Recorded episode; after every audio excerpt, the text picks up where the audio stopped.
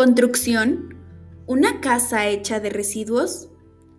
En el tiempo actual, uno de los mayores problemas que enfrentamos a nivel mundial es la contaminación, ya que, a raíz de la urbanización, el consumo, la tecnología no sustentable, entre otros factores, han dado paso a que el problema sea cada vez mayor.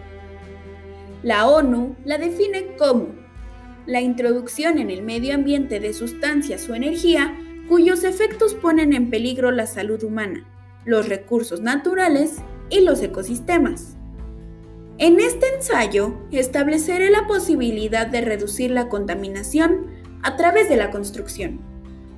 Para empezar, me gustaría explicar el concepto de residuos, identificar que hay varios tipos y aclarar que, aunque son desechados siendo considerados inservibles, se les puede dar otro uso. Por eso, a continuación citaré la definición que les da la Semarnat y cómo los clasifica. Los residuos se definen en la Ley General para la Prevención y Gestión Integral de los Residuos como aquellos materiales o productos cuyo propietario o poseedor desecha y que se encuentran en estado sólido o semisólido, líquido o gaseoso, y que se contienen en recipientes o depósitos. Pueden ser susceptibles de ser valorizados o requieren sujetarse a tratamiento o disposición final conforme a lo dispuesto en la misma ley. En función de sus características y orígenes, se les clasifica en tres grandes grupos. Residuos sólidos urbanos, residuos de manejo especial y residuos peligrosos. Con esta definición, se infiere que los residuos son desechados aunque tengan la posibilidad de reutilizarse. El cartón, plástico, PET, entre otros, son ejemplos de ello. Por otro lado, menciona que si no son valorizados se sujetan a disposición final conforme la ley, pero acorde a lo que vemos y experimentamos, podemos afirmar que muchos de ellos terminan en los ecosistemas, afectando su flora y fauna. Uno de los residuos de mayor impacto son los plásticos, mismos que surgieron al igual que muchas innovaciones, por accidente.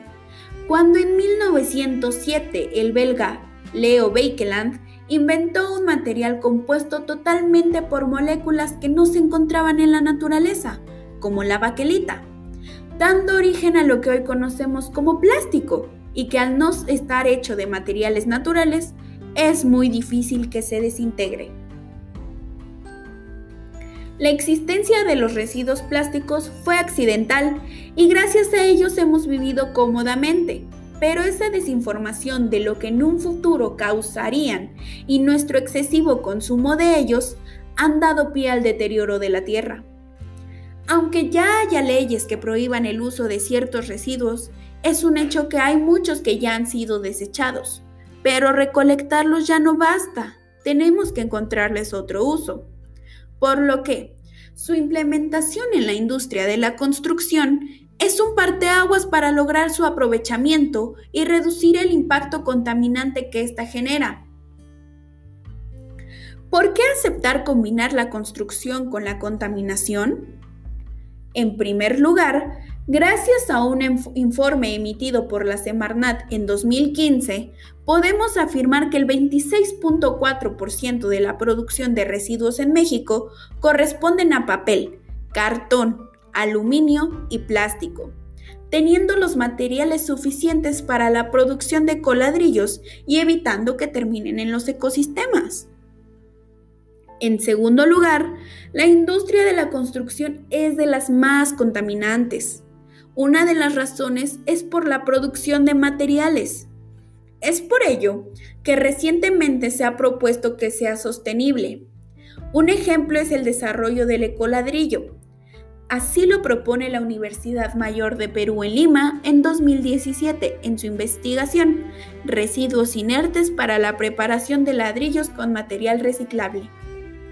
En tercer lugar, la ONU en su informe Hacia un planeta sin contaminación del 2017 propone reutilizar. Si aprovechamos los residuos sólidos urbanos en la producción de ladrillo, contando que en un metro cuadrado se necesitan 60 ladrillos, si estos fueran hechos de botellas de plástico, lograríamos un equilibrio entre la construcción y el manejo de residuos.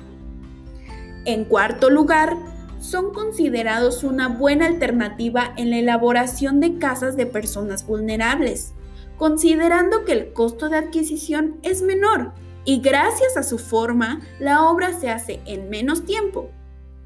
Así lo indica la Universidad César Vallejo de Lima, Perú, en 2018 en la tesis.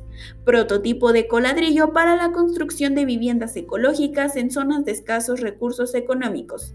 Villa María del Triunfo 2018. ¿Los materiales a bases de residuos son una buena idea? Algunos podrán refutar la idea, porque pensarán que los materiales reciclados no tienen las mismas propiedades que en los convencionales. Sin embargo, se ha demostrado lo contrario. Tan solo los envases de vidrio y los tubos de cartón presentan una alta resistencia. Además, su elaboración se complementará con concreto. El costo de producción es otro de los aspectos que se ponen en duda ya que se cree que se podría elevar debido al manejo de materiales reciclados, pero en realidad se estaría disminuyendo, pues parte de la materia prima que se implementaría no se tiene que extraer ni comprar, solo se debe recolectar.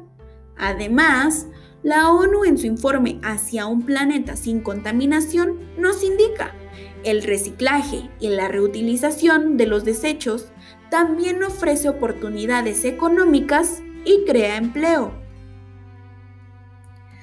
La cuestión del tamaño se considera una desventaja. Nuestra búsqueda de comodidad requiere viviendas grandes, pero el ecoladrillo aún no tiene tanta resistencia. Lo recomendable es usarlo para una sola planta. No hay que verlo negativamente, al contrario, al ser casas más pequeñas, el efecto ecológico es menor, gastando menos materiales y reduciendo el impacto sistémico. Por último, al ser desechos podría pensarse que se corre el riesgo de toxicidad. Sin embargo, la elaboración de los ecoladrillos no se hace abiertamente con cualquier tipo de residuo. Al contrario, los materiales son específicos. Se propone el uso de envolturas plásticas, envases de vidrio o aluminio, PET, PVC, tubos de cartón, entre otros, mismos que si se les da el manejo adecuado no causarán peligro. En conclusión, la implementación del ecoladrillo en las construcciones es una buena alternativa en el aprovechamiento de los desechos y para reducir el impacto negativo de la industria hacia el medio ambiente. Sin embargo, aún hay mucho por desarrollar a fin de lograr implementarlos en grandes obras. Aunque todavía no es una opción viable para poder ser el hogar de alguien, la podemos empezar a implementar desde lo pequeño, como en bancas de parque, mesas o hasta algún mueble en nuestra casa. Lo que importa es no quedarnos con los brazos cruzados y aprovechar las alternativas que se nos presentan, no es esencial si éstas no satisfacen nuestras expectativas. Lo fundamental es que al ser implementadas se genere un cambio por más pequeño que sea. Conforme les vayamos dando un nuevo uso, podremos descubrir nuevas aplicaciones y mejorarlas.